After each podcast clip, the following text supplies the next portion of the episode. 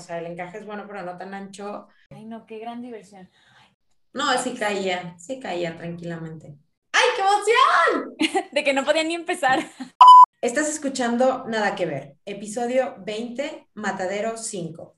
Si crees que vamos a hablar y reseñar el libro del título de este podcast, estás en lo incorrecto. Yo soy Mane.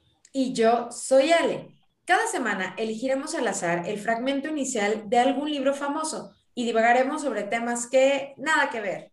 Con ayuda de la más alta tecnología, o sea, una página random de selección aleatoria, elegimos el fragmento inicial de una lista de 50, que eran 50, pero ya nos van a quedar 30. Sí, porque ya estamos en el 20, pero nos da todavía para un Todavía.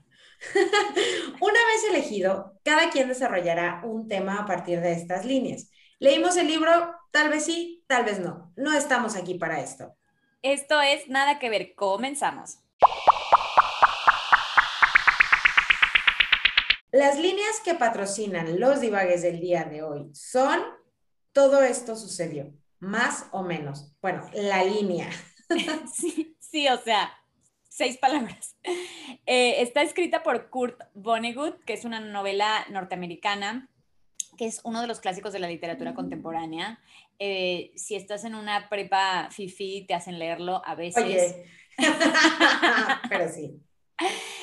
El resumen es la historia de un superviviente de una matanza derivada del bombardeo norteamericano en Dresden y que muchos años más tarde es raptado y transportado al, planeta al planeta Trafal Trafalmador. Sí, esa, sí, a mí sí me, me, lo hicieron leer, sí me gustó, pero sí me causaba mucho conflicto eso de, de los aliens y esas cosas. Qué raro, qué raro que... Se... Supongo que porque es como considerado medio literatura adolescente que te lo hacen leer, pero como que... o sea, ponme a leer a Walt Whitman, no sé. pues yo qué sé, no sé, como que es típico de la prepa, entonces, uh -huh. o sea, como que las prepas gringas y dicen, ah, pues mira, que lo lean. Está bueno, a mí me gustó, y este, pero sí está, está complicado, y luego como esa parte de, de los aliens, como que... Sí, me... eso es lo que se me hace raro, como lo de los extraterrestres, como que, ¿what? Sí, es, es como raro, o sea, como yo me acuerdo mucho, uno, o sea, como la primera vez que aparece así, como de que aparece el alien, yo así, ¿de qué está pasando? de que leí bien, o sea, eso es que ya sabes que tienes que regresar porque dices, no, a ver, yo no me estoy enterando bien de qué está pasando. Ay, no, y luego te hacían unos exámenes de a ver si habías leído el capítulo que te tocaba, por lo menos a mí, que no me hicieron leer esta, pero me hicieron leer otra, y era como unas preguntas súper específicas de, ¿qué le dijo fulano cuando lo saludó? Sí. Y tú así de, ¿what?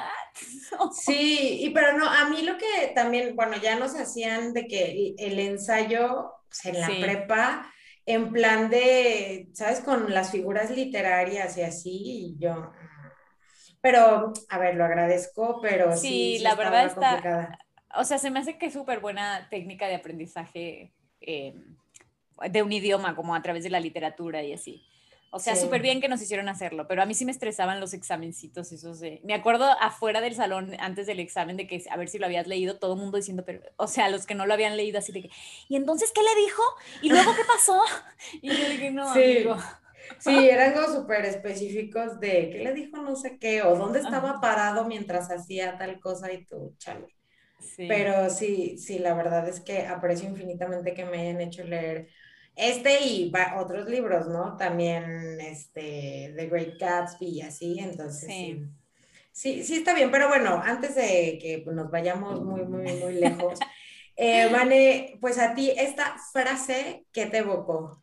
Bueno, o sea, las mini seis palabras, me quedé con la parte del más o menos, como que cuando terminas una frase diciendo más o menos, es como que ya lo abres de una forma en la que entra cualquier cosa. O sea, esta frase de verdad nos podría haber llevado a cualquier lugar. Entonces, siento que el más o menos como que te valida lo que es cierto y lo que no, o sea, como que abarca ahí la verdad y el engaño. Entonces, pensé en una persona que dedicó su vida nivel apostolado a sacar ese más o menos de las frases de la gente. O sea, se convirtió en el escéptico más famoso del mundo, como que a pegarse a la verdad, así de que no quiero verdades a medias, o sea, la verdad total, sin ningún más o menos. Y es el fundador del Comité de Investigación Científica de lo que se de lo que se dice ser paranormal. O sea, en, ah. en, inglés tiene más sentido el nombre, pero es como la policía de lo paranormal. El FBI de lo paranormal. Claro, y o sea, para él el problema es que, o sea, o las cosas son o no son, o sea, no hay más o menos.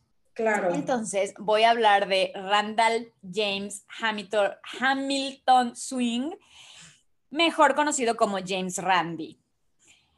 James Randy, o sea, si tenemos usuarios, usuarios, em, escuchas de tipo la edad de mi mamá, seguramente saben quién es, porque fue súper famoso en los 70 Ahorita pues ya, o sea, ni idea, la verdad. Yo creo que yo, en, como que antes de hacer esta investigación, puede ser que me sonara el nombre, pero para nada tenía ni idea ni, de dónde venía, ni, ni, realmente qué había hecho.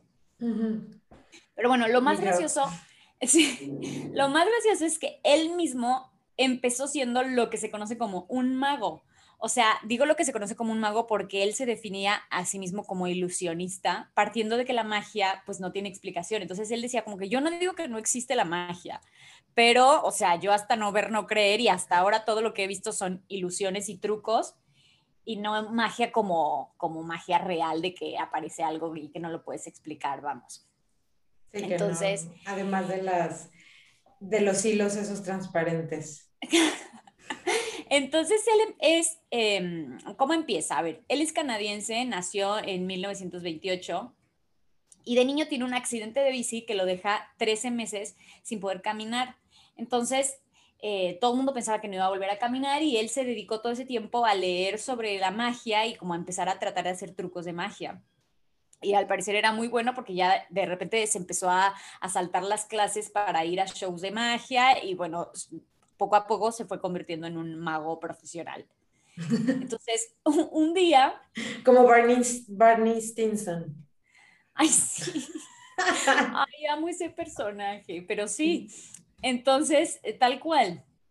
Entonces, al principio, cuando era como adolescente y estaba ahí de que haciendo sus trucos, no sé qué, un día se topó con un pastor en, una iglesia de esas de sanación que son rarísimas. Y eh, como que dijo, pero ¿qué está haciendo este tipo? O sea, está diciendo que curó el cáncer solamente con hacer un truco tontísimo y como que era muy inteligente para entender como de dónde, dónde estaba el truco. Entonces como que en ese momento lo, lo, lo destapó así enfrente de todos. La esposa del pastor se enojó muchísimo y lo mandaron a la cárcel unas horas. Y en esas horas... Para que piense lo que hizo. Tal cual.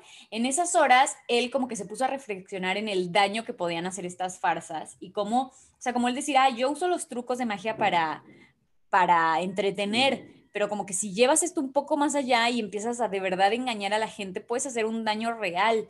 Entonces, eso como que puso la semilla en lo que se convertiría muchos años después, que era como un escéptico de profesión que se la pasó básicamente dando trucos de farsantes.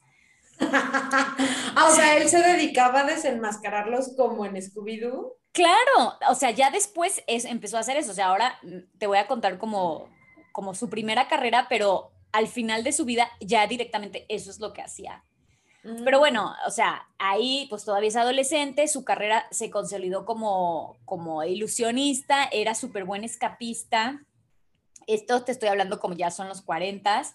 Se hacía llamar The Amazing Randy, o sea, el maravilloso Randy. Claramente, porque no hay otro nombre para los magos. Claro. Entonces, eh, hizo varios actos de escape saliendo de cárceles y eh, rompió un récord de, de Houdini que, donde se escapó de un, de un como ataúd de metal que habían puesto en una alberca de un hotel, o sea, como que esas cosas en el siglo XX eran... eran lo máximo. Lo máximo total, o sea, entonces todos los 50, los 60 y los 70 estuvo haciendo diversos trucos en televisión tenía su propio programa que obviamente se llamaba The Amazing Randy. Que por, supuesto. En donde hacía magia y en el 76 hizo un famosísimo escape colgado boca abajo de las cataratas del Niágara. Ah. Para la televisión, que eso probablemente rings a bell, o sea, sí, cuando visitas las cataratas te lo platican. Sí, Sí, pues fue todo un suceso, o sea, e, era como, pues, no sé, como, como cuando ahora lanzan el cohete de Red Bull o esas cosas que todo el mundo está viendo qué pasa, pero bueno, acá era un fulano colgado en las cataratas de Niágara.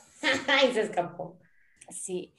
Eh, y entonces empezó ya a tener una súper buena reputación y era muy famoso, pero lo que lo caracterizaba era como que era, él era siempre súper ético y siempre eh, no quería que la gente pensara que tenía poderes sobrenaturales, o sea, simplemente se, se, se, presentaba como alguien muy útil, digo muy útil, muy, muy hábil para hacer trucos y todo. Pero bueno, la verdad es que en la comunidad de magos se empezaba a decir que... No Hogwarts, aclaremos. se empezaba a decir que él de verdad tenía poderes psíquicos y que, y que por eso podía doblar cucharas y escaparse y todo. O sea, de hecho, una vez un profesor de la Universidad de Buffalo lo acusó de fraude y Randy respondió, sí, o sea, soy un, eh, un engaño, soy un charlatán, o sea, eso es lo que hago para vivir. Y el profesor dijo, no, o sea, no me entiendes, digo que eres un fraude porque eh, pretendes hacer todo esto con trucos cuando en realidad lo haces con poderes psíquicos y estás confundiéndonos a todos al no admitirlo. Y él como que, no, o sea, justamente te estoy diciendo que los poderes psíquicos no existen y que yo simplemente soy, pues, un actor, o sea, un showman. Sí, claro, o sea, no estoy diciendo que, a ver, que mi talento es hacer la cosa esa, ¿no? No que realmente yo sea mago de Hogwarts. Claro, entonces, eh, en, en, otra ocasión, un senador em, que, o sea, él hacía un truco muy típico que era como que dibujaban algo y entonces él adivinaba lo que había dibujado la persona y tal, que yo sigo sin oh. entender cómo se hace eso, pero bueno, aparentemente lo pueden hacer. Eh, y entonces él, se lo hizo al senador y el senador dijo, no, o sea, yo creo que Randy es un psíquico y no se ha dado cuenta. no se ha enterado, o sea, se perdió su carta de la escuela, o sea, el equivalente a Hogwarts de los... No le llegó la carta de Hogwarts, pero realmente es el sí, pues si es mago, es la única explicación. Y Randy era miembro de la Sociedad de Magos Americanos, la Hermandad Internacional de Magos y el Círculo de Magia de Reino Unido. Todas estas instituciones existen. Y en este tenía eh, el rango de miembro del Círculo Interno de Magia con Estrella Dorada. Me encanta. es lo máximo. O sea, de verdad Hogwarts sí existe. Sí, o sea, hay un sindicato de magos. Me parece muy correcto, la verdad. no me ha llegado mi carta, estoy muy molesta. en donde toman posturas unos con otros, se pelean, o sea, hay toda la situación.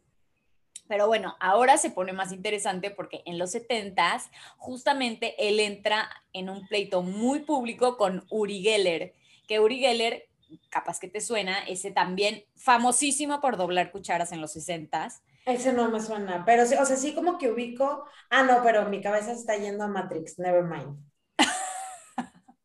Bueno, Uri Geller también era un mago, pero 20 años menor, súper popular en la televisión porque era acá todo galán y como súper carismático. Y era como totalmente de una nueva generación de magos. O sea, pues digo, eh, Randy nació en 1928, o sea, todavía le tocó la televisión en blanco y negro, muchas cosas que no estaban en televisión, en fin. Y Uri Geller ya viene con totalmente otra energía y otra ambición también. De hecho, Uri Geller se, se inventó una historia de que supuestamente él sí tenía poderes, o sea, él sí decía que él tenía poderes, que a los cuatro años vio un rayo de luz en el cielo que lo dejó inconsciente y esa misma noche en la cena dobló con su mente una cuchara con la que estaba comiendo. Los aliens. Sí, también. Obviamente dice que muchas explicaciones a sus poderes es eh, a través de los aliens y bla. O sea, decía que tenía el don de la telequinesis, o sea, que podía mover objetos con la mente y eh, telepatía y en fin, o sea, Harry Potter nacido. Ay, qué bárbaro. En los 70 él estaba en el pico de su popularidad y eh, su reputación de psíquico llegó a tal punto que incluso le hicieron estudios para supuestamente estar preparados para una guerra psíquica, porque los 70 eh, se le relacionó con la CIA, con el Mossad y hasta López Portillo, hasta López Portillo está embarrado con Uri Geller, o sea, ¿Pero por qué? ¿Porque él fue el que le ayudó a desaparecer todos los cadáveres de los que mató en el 2 de octubre o cómo? Probablemente, o sea, o por lo menos lo intentaron, o sea, que lo visitó varias veces y no sé qué. Esto está en un documental de la BBC del 2013, en donde de que le dan un altero de disquets, o sea, ya este onda 80s y él dice, borrar, y supuestamente se borra todo. O sea, muy raro, realmente. Qué cosa tan extraña. Sí. Entonces Randy no soportaba que le mintiera a la gente diciendo que tenía poderes, porque para él, como escéptico, pues eso no existía. Entonces eh, decía como, bueno, pues si, si Uri dice que es mago, pues que venga y me haga un truco que yo pueda de verdad, que no pueda entender su explicación, o sea, doblar, doblar cucharas, te las dobla cualquiera, eso decía Randy. Yo no. Pues no, no, o sea, como que, como que Randy le, le, cachaba a todo lo que hacía Uri, Randy le, veía dónde estaba el truco y lo hacía igual, entonces Uri Geller estaba tipo, bueno, déjame vivir. Entonces en el 73 lo invitan a, a Uri Geller a un programa eh, de Tonight Show con Johnny Carson, que Johnny Carson y Randy eran súper amigos de hecho, Johnny Carson también era escéptico y en algún momento de su vida también había hecho magia. Entonces también estaba en la ah. misma que Randy, era del equipo de Randy. O sea, entonces, Reformado.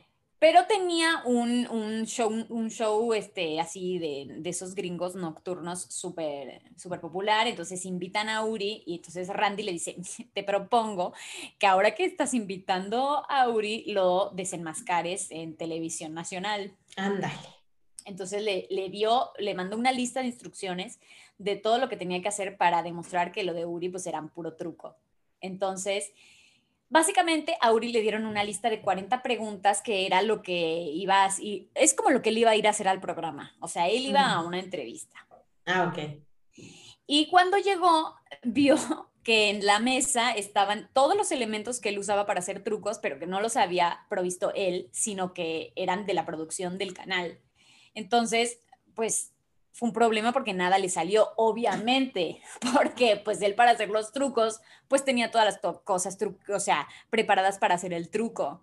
Ya. E, específicamente, por ejemplo, hacía que las manecillas del reloj, supuestamente con su mente, eh, se dieran para el otro lado, no le salió, o sea, con, con relojes que no eran de él, no le salió, las ah, cucharas no las dobló, y el, el, tenía otro truco que era que ponían como unas latas, o sea, como el de dónde quedó la bolita con unas latas así de aluminio. Ajá.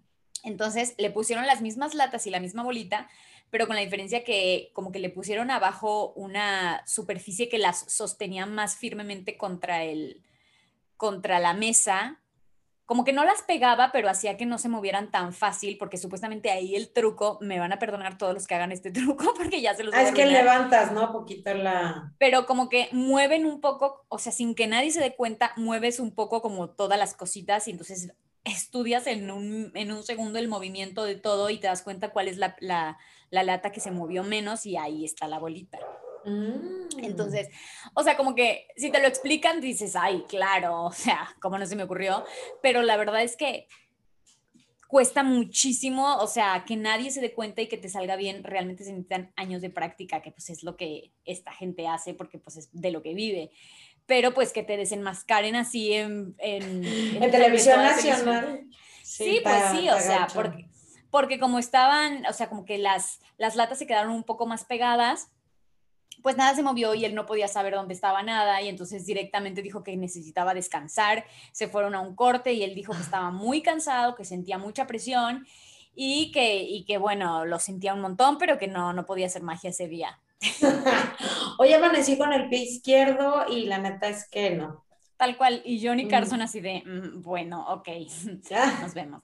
Y entonces, em, la verdad es que, lejos de quedar como un fracaso, porque el, el, Uri dice que cuando salió del programa y vio lo que le había pasado, dijo, ya está, o sea, nunca más, morí, mi personaje, bye. Pero no, o sea, porque los humanos somos así, lejos de quedar como un farsante, a la siguiente semana lo invitaron a otro programa y todavía tuvo más credibilidad de que su magia era natural. O sea, como que dijeron, claro, o sea, si estuviera haciendo trucos, pues los trucos te salen siempre porque es algo ah. ensayado, pero lo que es natural, pues no, porque depende de cómo estás en ese momento. Entonces, pues no, total que, que, al pobrecito de Randy pues le salió... El tiro por la culata. Sí, un poco sí, porque no, o sea, si bien es como algo que, que se menciona y que diga de que no, no se olvida ese episodio, pero la verdad es que la gente que ya lo seguía pues encontró la forma de justificarlo y de seguir creyendo que era el elegido, porque básicamente en los 70 millones de personas pensaban que de verdad tenía poderes y que era como el Mesías, o sea. bueno. Entonces, a los pocos días, obviamente, Uri lo demandó a Randy y un pleito que duró un montón de tiempo y eh, em, Uri termina perdiendo la demanda y Randy escribe un libro que se llamó La verdad sobre Uri Geller y formó el comité de investigación científica de lo que se dice ser paranormal. Con gente. O sea, hay gente terca y este cabrón, o sea, no más. Con leyendas como Isaac Asimov y Carl Sagan que estaban en ese comité. O sea. bueno, Carl Sagan, bueno, me lo creo, o sea. Ah, yo a Carl Sagan le creo todo lo que Ajá.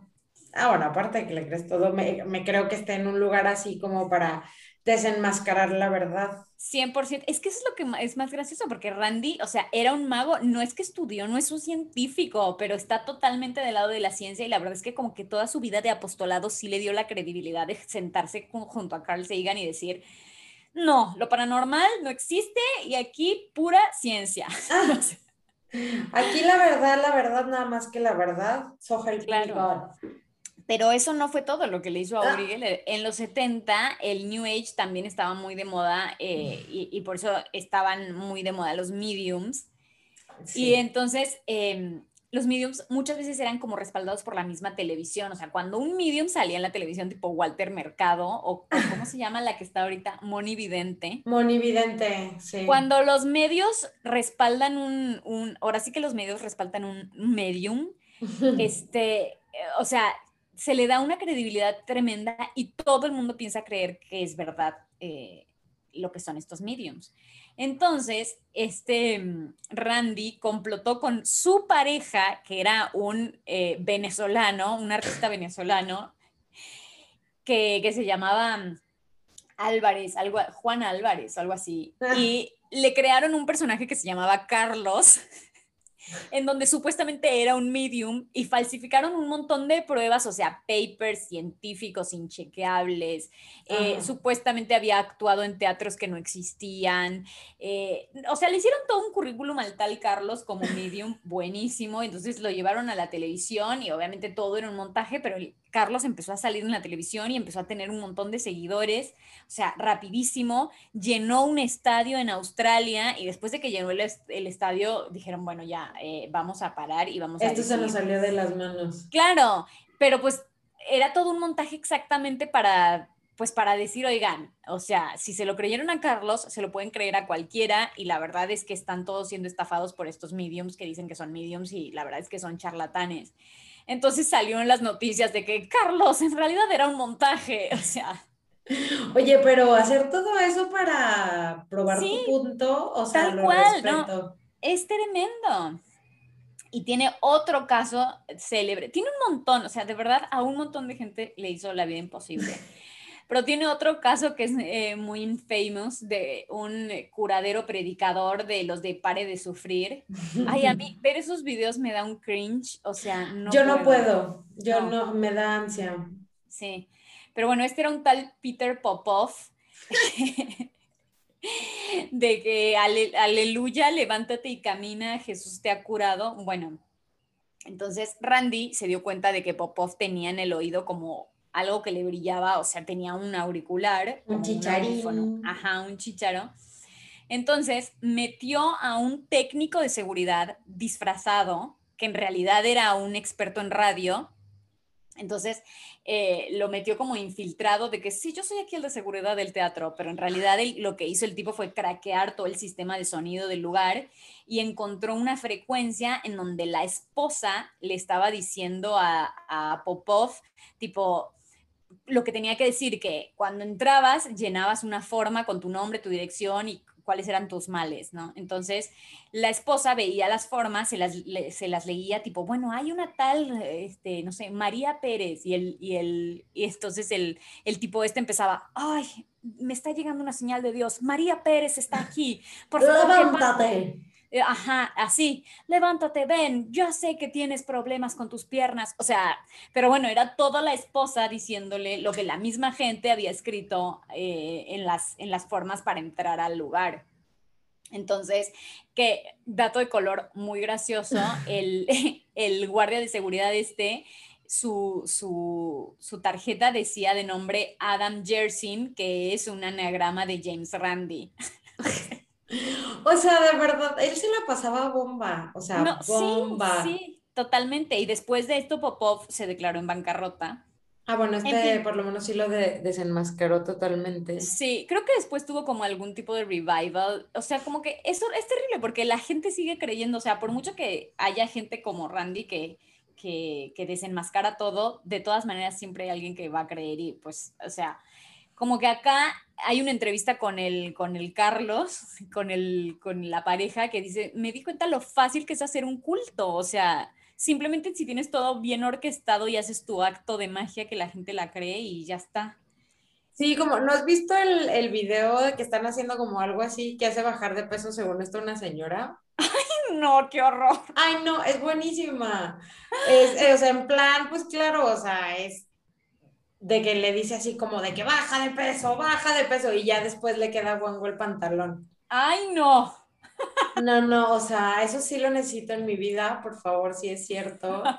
Pero es buenísimo. Y sí, hay de todo, o sea, de ya, o sea, le curé la lepra, todo. Ay, sí, qué tremendo. Pero bueno, eh, la verdad es que desenmascaró un montón de gente, hizo campañas contra la astrología y hasta contra la homeopatía, diciendo que son puras patrañas y que es nuestra necesidad de creer lo que hace un cambio en nuestra vida. O sea, como que pero bueno, eso es, no me voy a meter con los homeópatas y con los astrólogos, pero bueno, algo, de hecho, en una ocasión juntó un montón de gente y les dio su horóscopo y les los preguntó como, y bueno, ¿en qué te, en, qué te ayuda esto? ¿O en qué te sentiste identificado con tu horóscopo? No sé qué. Y después, eh, o sea, todo el mundo súper identificado, no, no, yo sí soy súper Capricornio porque hago esto y esto y esto, y al final todos habían leído el mismo texto. Ah, o sea, cada quien, pero cada quien toma pues lo que le conviene. Claro, que supuestamente esa es la estrategia de los, de los horóscopos, tipo de las revistas, como que te dicen todo tan genérico que tú en tu necesidad de encontrar una respuesta y hilas todos los cabos y dices, sí, sí, soy 100% esto, me está hablando a mí porque yo soy este signo. Sí, es tan ambiguo que al final algo va a caer contigo, que es lo, es lo mismo que pasa que, que dicen que con las que te leen las cartas o que ven el futuro. Eh, aparte son excelentes eh, lectores de, del cuerpo, de cómo reaccionas. Tal cual, o sea, son talentosísimos en realidad como para saberte leer y decirte lo que tú quieres oír para que tú terminas construyéndote eh, todo en tu cabeza. Pero bueno, la verdad es que es súper admirable el trabajo que ha hecho porque, bueno, o sea, de apostolados el, el mejor. pero es impresionante lo que ha hecho a favor del pensamiento basado en la ciencia y en los 90 creó la Fundación Educacional James Randi, en donde desde el 96 ofrecía un premio, hasta el 2015, un premio de un millón de dólares a alguien que le demostrara en situaciones controladas cualquier actividad paranormal. O sea, si eras cualquiera, lo que fuera, o sea, levitar, hablar con extraterrestres, hablar con los muertos, este, mover objetos, cualquier cosa que fuera paranormal que tú lo hacías muy bien, podías ir con él y decirle, yo te la hago eh, en, en, situaciones controladas, o sea, en como lo que él diga, ¿no? en su territorio y como él lo dijera. Claro. Y, eh, y, a cambio te daba un millón de dólares, pues obviamente el millón de dólares ahí quedó. Nunca nadie, eh, o sea, un montón de gente aplicó, pero nunca nadie se lo ganó. O sea, eso O sea, ¿se lo creían totalmente que ellos tenían la actividad paranormal o pensaban que lo podían engañar? Pues yo supongo que los que los que aplicaban, yo supongo que pensaban que lo podían engañar o capaz pensaban que sí la tenían, no sé, pero la verdad es que en las situaciones controladas nunca, eh, o sea, nadie lo logró, nadie pudo cobrar el millón de dólares. Y bueno, también había obviamente mucha gente que ni siquiera se presentó, o sea, todas estas personas que él, eh, o sea, Uri Geller y un montón que él, que él eh, puso en, en ridículo, digamos, jamás se presentaron tampoco, o sea. No, pues los que eran famosos pues tenían todo que perder y pues por un millón de dólares, o sea, ¿tú crees que, no sé, Walter Mercado iba a ir? Pues no. No, obviamente. Sí, ya era súper famoso. En el 2018, Randy eh, le pidió a un inventor de un detector de bombas que se presentara al reto, porque fue una bomba que salió que fue como muy eh, sonada, pero pues la bomba era eh, como que el, aparato este era medio... ¿Ubicas esas, esas, esa técnica como para encontrar agua en los pozos y no sé qué, que van como con una varita y que según las vibraciones de la tierra y tuyas y no sé qué, Vencía ya no. Ajá, era como, como que la, el detector de bombas este funcionaba supuestamente como que con esa misma pseudociencia atrás. Y, y, supuestamente la persona que lo tenía tenía que estar relajada, no sé qué, y entonces Randy dijo, a mí esto ya me, oye me huele a chamusquina, entonces le dijo al inventor, que era un empresario, eh, que, o sea, directamente declaró, es una cosa inservible que no es buena más que para separar a la gente de su dinero, es una falsedad, un engaño, una estafa. Prueba que estoy en lo incorrecto y llévate el millón de dólares. Obviamente el empresario jamás fue, nunca ni le respondió, pero corruptamente sí vendió el, aparato este a un escuadrón de Bagdad y miles de civiles murieron a causa de bombas terroristas mal detectadas, porque obviamente no pues no servía. Ajá. Terrible. ¿Y, el, otro cómo dormía en la noche? Pues eh, lo sentenciaron a 10 años de cárcel, que mira, 10 años se me hace muy poco, pero pues como los que se murieron fueron todos del Medio Oriente, como que... yo creo la que pena es menor, sí. Sí, o sea, como que Estados Unidos dijo, ay, sí, le hiciste un fraude, bueno, bueno, mira, qué fea persona, 10 años de cárcel, o sea. Para que no digan, a ver, ponga la mano para darles un manazo. Tal cual. Y bueno, el premio del, del millón de dólares estuvo hasta el 2015, que fue cuando Randy se retiró eh, y pues ya como que la fundación dijo, bueno, listo, ya no vamos a sostener esto. Y, se acaba de morir en el 2020 de viejito. El pobrecito de Randy, pero sí, tiene un montón de videos, tiene una charla TED buenísima porque después se volvió como un viejito muy simpático que tiene una barba, todo. De hecho, se le conoce como el Dumbledore de la comunidad de magos. Ah. Porque él como que era así, o sea, como que es un mago buenísimo que se dedica como a, como a defender la magia como entretenimiento, pero no cuando ya quiere como curar o como realmente tener un impacto en tu vida, porque pues ahí te va a decepcionar.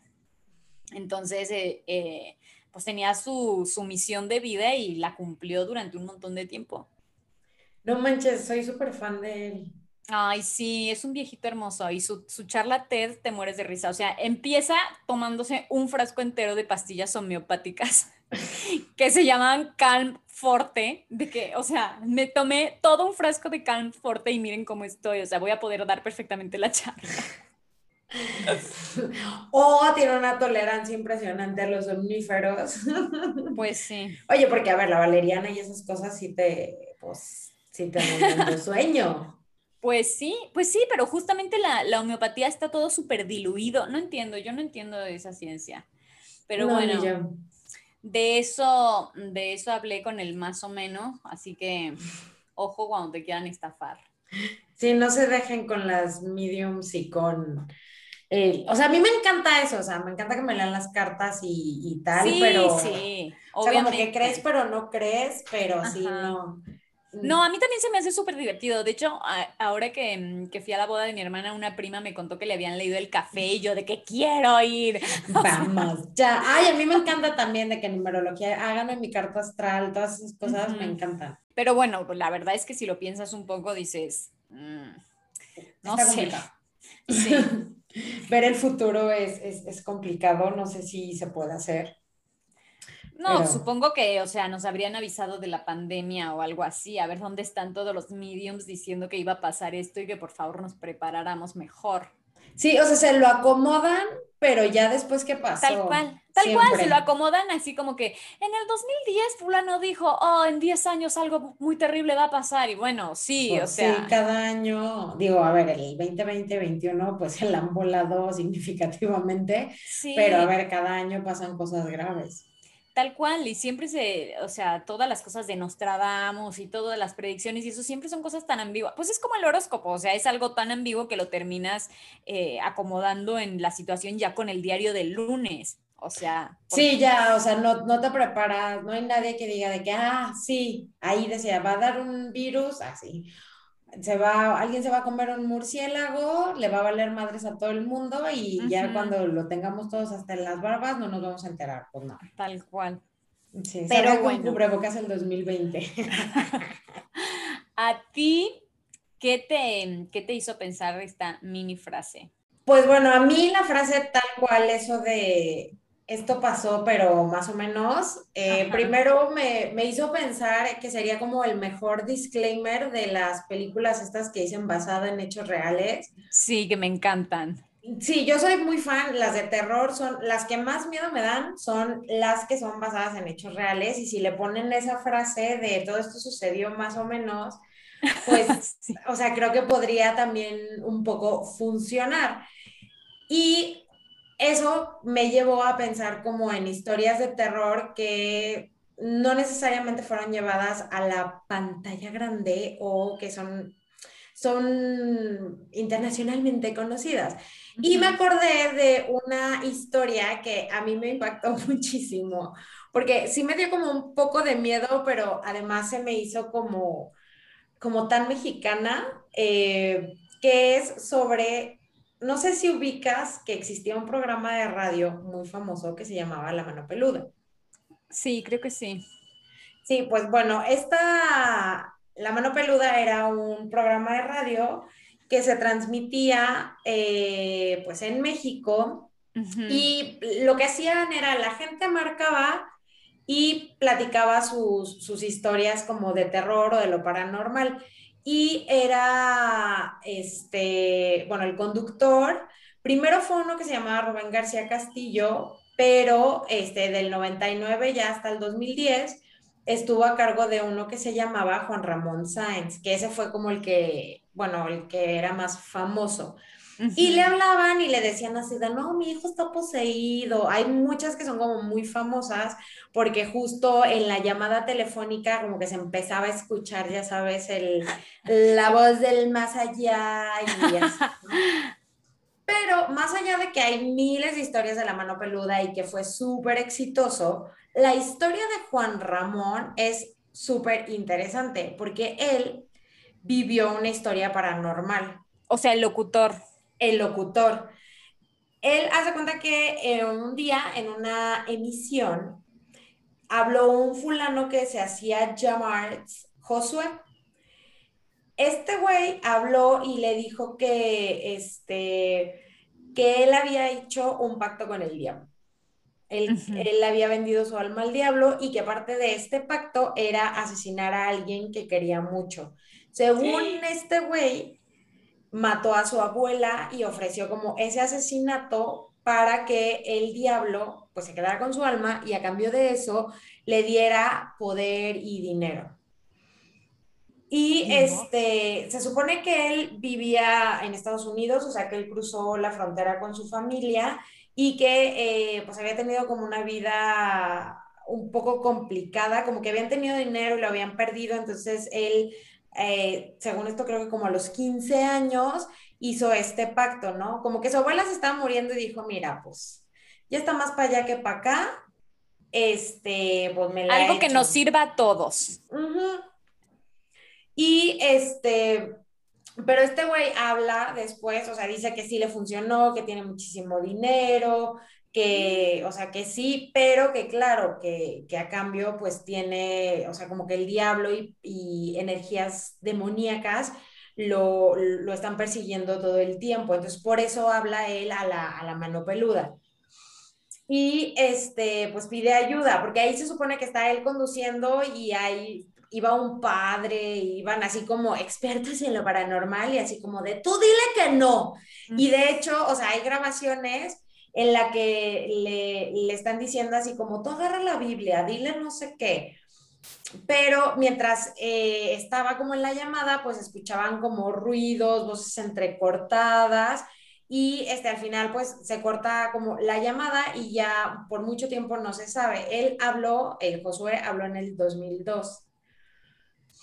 Y este, Muchos años después, este Juan Ramón Sáenz deja la mano peluda y se va a TV Azteca a hacer un programa que se llama Extra Normal, que ese igual te suena, porque ya es como más de nuestra juventud. Y pues ahí era básicamente lo mismo, ¿no? Hacían investigaciones paranormales, o sea, nada, no para desenmascararlas, sino para, pues así como de, ay, aquí en este cementerio se, de que están eh, los, o sea, como todo era como de fantasmas, ¿no? Y eh, muchísimos años después, este, este Josué se reencontraron para una entrevista en el programa de Extra Normal. Y el Josué le, le, dijo a este güey así como, tiene que ser en un lugar como con agua, este, secreto y como con ciertas características que porque él como que ya había un poco controlado a los, las energías demoníacas, pero que como con esos criterios podría ser, porque pues si no el diablo como que se iba a enojar de que estaba hablando de eso. Entonces, pues le hicieron la entrevista en un lago y existe la, está la entrevista y todo. Y eh, pues está como un poco, pues él vuelve a contar lo que le pasó y que el diablo como que le estaba pidiendo que le diera algo a cambio para como liberarlo de, de la maldición, ¿no? O sea, como si en su momento tú me diste como a tu abuelita, pues ahora si te quieres librar de mí.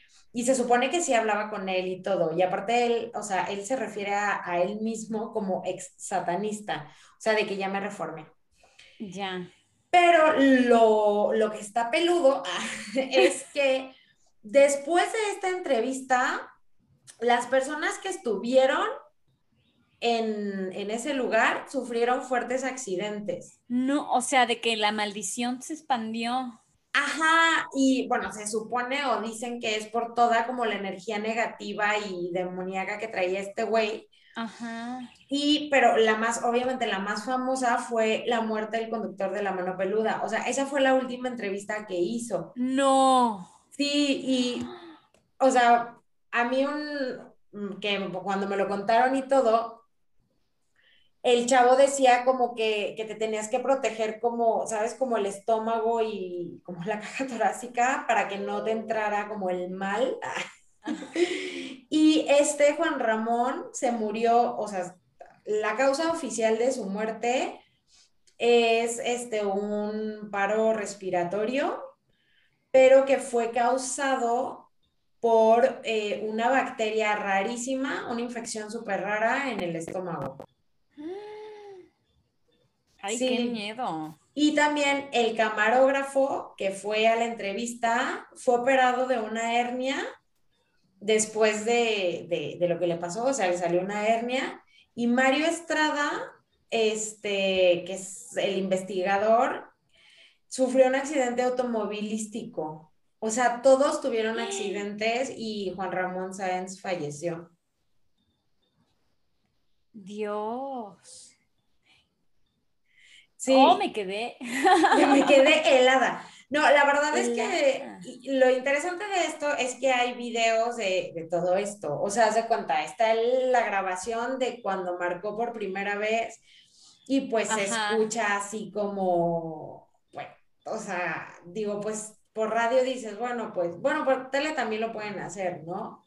Sí, que capaz está truqueado para que sea más interesante. Ajá, y este, pero aparte él realmente, o sea, como que se escuchaba que estaba como peleándose, como, no sé, con el diablo, ¿qué te digo? No sé.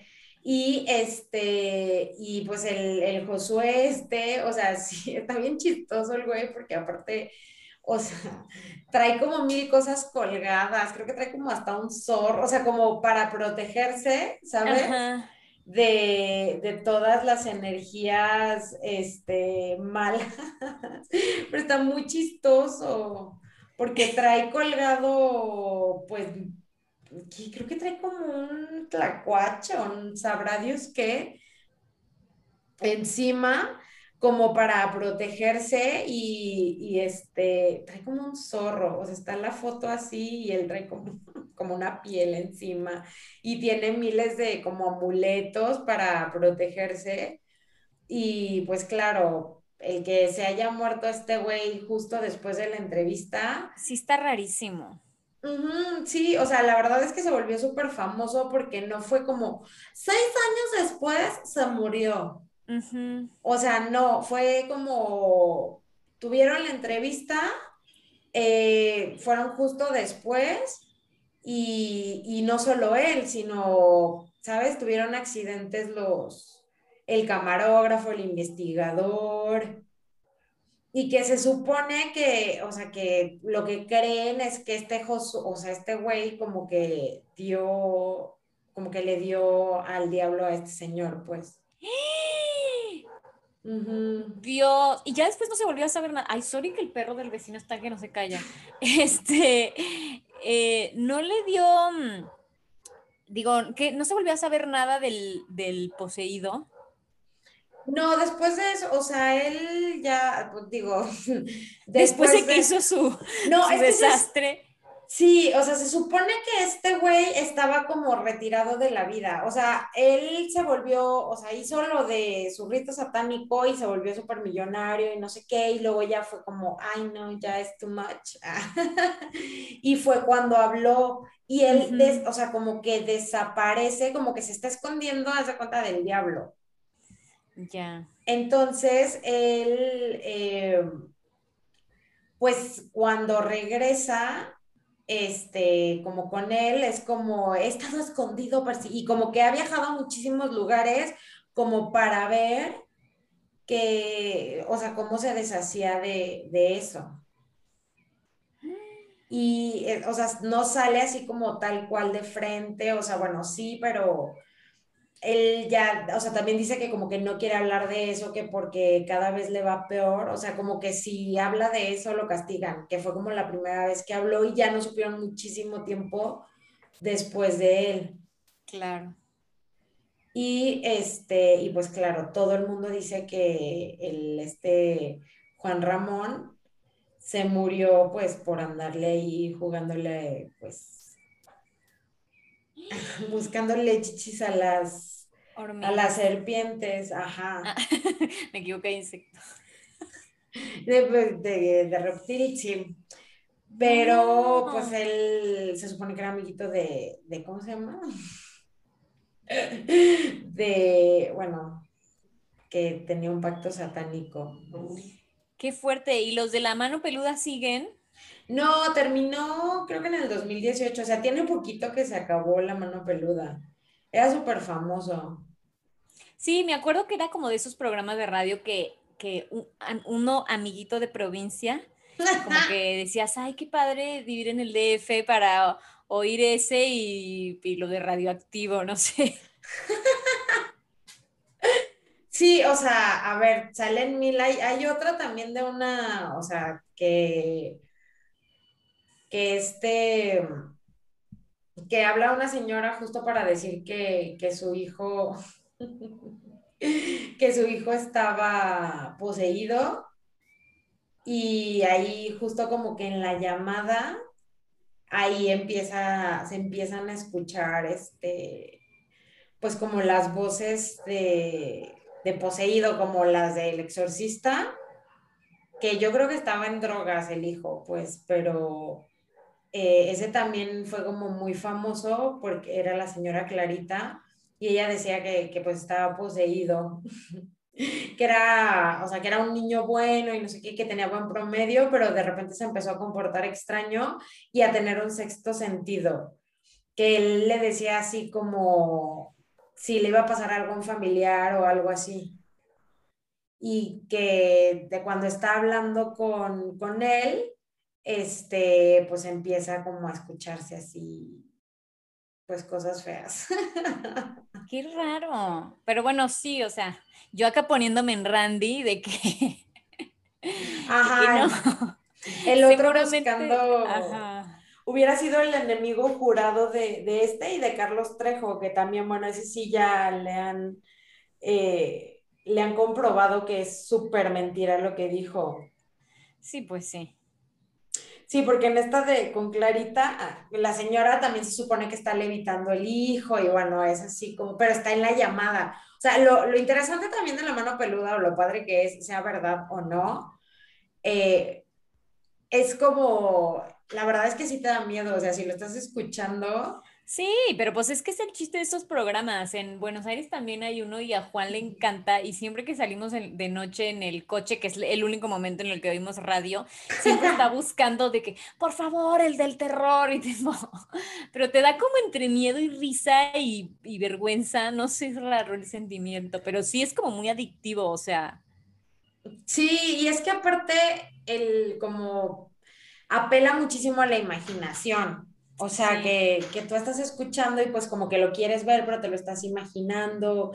Entonces creo que también es como mucho el éxito de esos que, que también hay como pues podcasts que son como, como de terror. Y, y la verdad es que está padre porque es como la radionovela, pero de terror, pero ahí juega tu imaginación, ¿no? Entonces, a mí sí, como que se te eleva la frecuencia cardíaca y todo. Sí, pero también el factor realidad y el factor que supuestamente estás escuchando a una persona que le pasó, de que entonces alquilamos una casa y llegamos y nos dijeron que ahí había muerto alguien.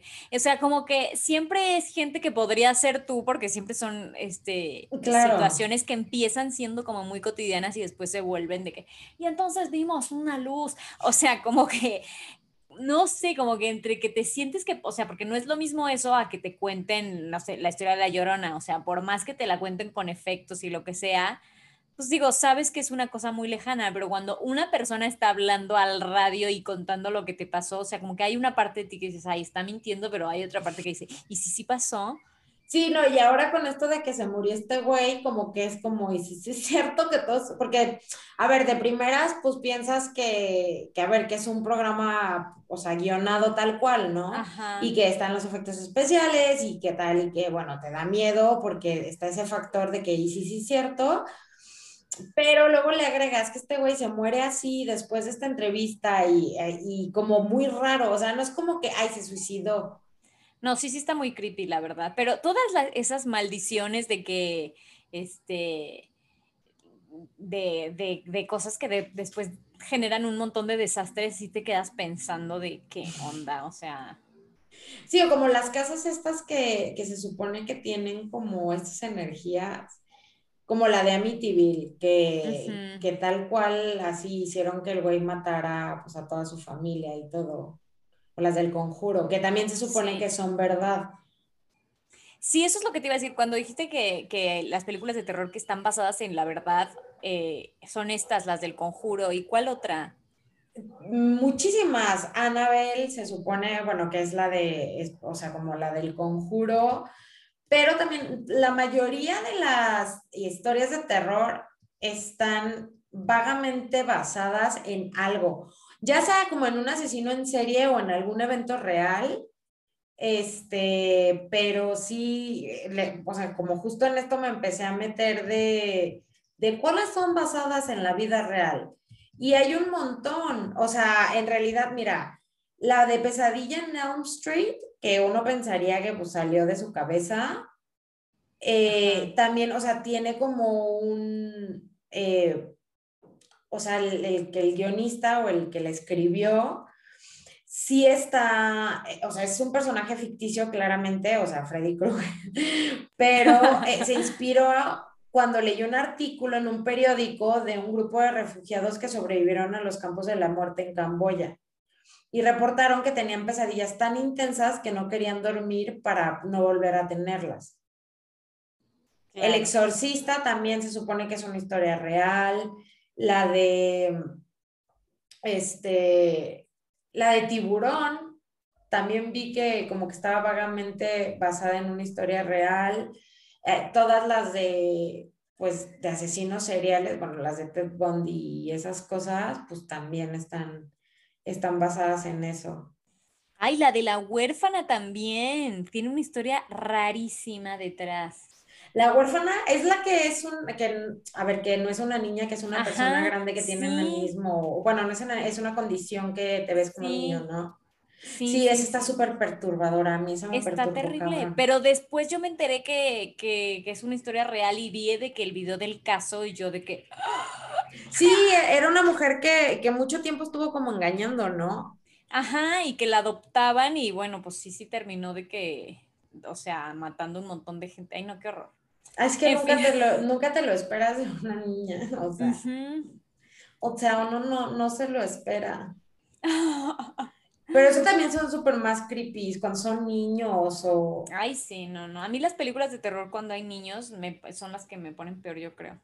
Ah, bueno, sí, como la de It también. A mí la de It me perturbó muchísimo. Ah, yo nunca la vi porque me dio, mm, o sea, como que salió en el momento de, chiquita en el que yo ya sabía que me iba a asustar horrible, entonces decidí no verla y después cuando salió la nueva dije, no, voy a ser fiel a mi yo de ocho años, no sé cuántos años teníamos cuando salió. Yo sí la vi de chiquita y me traumé. No, no, yo de chiquita, pesadillas. era demasiado consciente de, de, mi situación y no, no veía nada porque alguna vez vi de que creo que Freddy Krueger mal, malamente de que en casa de una amiga de que no debería de estar viendo esto y lo estoy viendo. Igual ya estaba como en secundaria en esta, en esta. Pero igual este te da un chingo de miedo. Pero claro, pero yo de que, o sea, ¿por qué me estoy haciendo esto a mí misma? Y obviamente en la noche no, no podía dormir. Yo, es que yo no soy tan consciente. A mí me encanta estar asustada. Ay, no. O sea, desde chiquita. Y la de IT, o sea, la verdad es que eh, me acuerdo del miedo que tenía al estar ahí y ver lo que salía del drenaje. Sí, no, no. Yo me acuerdo que una vez estaba con mis primas y una de mis primas, estábamos súper chiquitas, había visto la del exorcista y de que llegó, en mi, o sea, de noche llegó a mi cama de que por favor puedo dormir contigo, es que vi el exorcista y tengo mucho miedo y yo, ven, pobre incauta. O sea. Sí, no, está súper cañón. Yo también la del exorcista me traumó muchísimo. Esa sí la has visto, claro. Mm, pues eh, la he visto, pero ya de grande y como las, los pedazos clave, o sea, nunca me he puesto a verla así de que voy a verla toda entera jamás. Y digo, supongo que si la veo ahora ya no me daría miedo, la verdad, o sea, porque como que ya está demasiado, eh, o sea, como que ya está muy expuesto todo el truco y ya, o sea, como que la he visto más eh, como estudiando las escenas y lo que hicieron y tal, como más desde el lado de la historia del cine que del terror. Entonces siento que ahorita ya no me daría miedo. o sea, como que siento que las de los ochentas ya se ve muy viejo y ya se ve mucho el efecto, entonces no te da tanto miedo pero sí, eh, en su momento no olvídalo.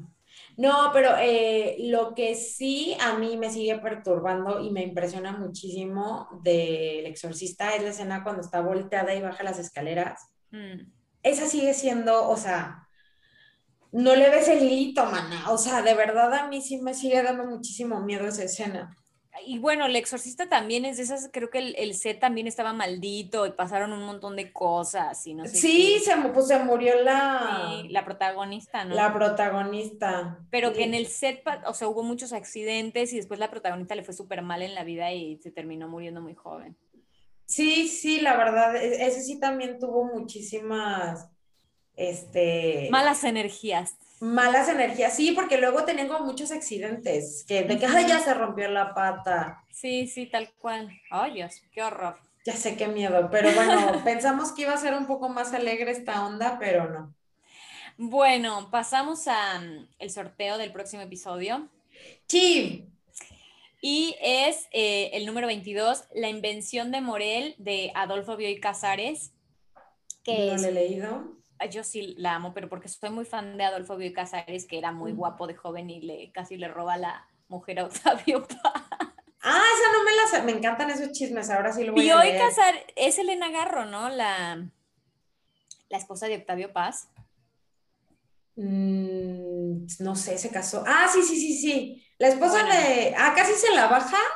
Sí, tuvieron un amorío. ¡Qué emoción! No sabía eso. Sí, Sí, tienen ahí toda una... No, mm, es de verdad que la vida de estas personas es muy genial porque él estaba casado con Silvina Ocampo, que era como una eh, de la súper de la alta sociedad eh, argentina, ajá. De hecho, en cerca de Buenos Aires hay una quinta que es la, la, casa de Silvina Ocampo, que es hermosa y eh, ahí recibió a todos los intelectuales del siglo XX, o sea, era una genia y estaba casada con este que de joven era guapo o sea.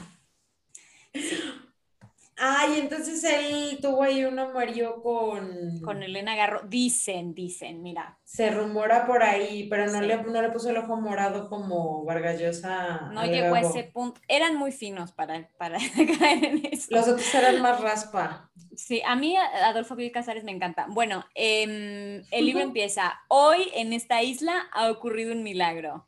¡Tanan! Bueno, vamos a ver qué nos, a dónde nos lleva eso. Bueno, con esto nos quedamos hoy. Esto fue Nada que ver. Chao, chao. Bye. Oye, sí, ya vi una foto de él y sí está guapetón, ¿eh? No, pues imagínate. No sé cómo le di la vuelta en ese momento. Estoy muy lista, muy lista, muy lista.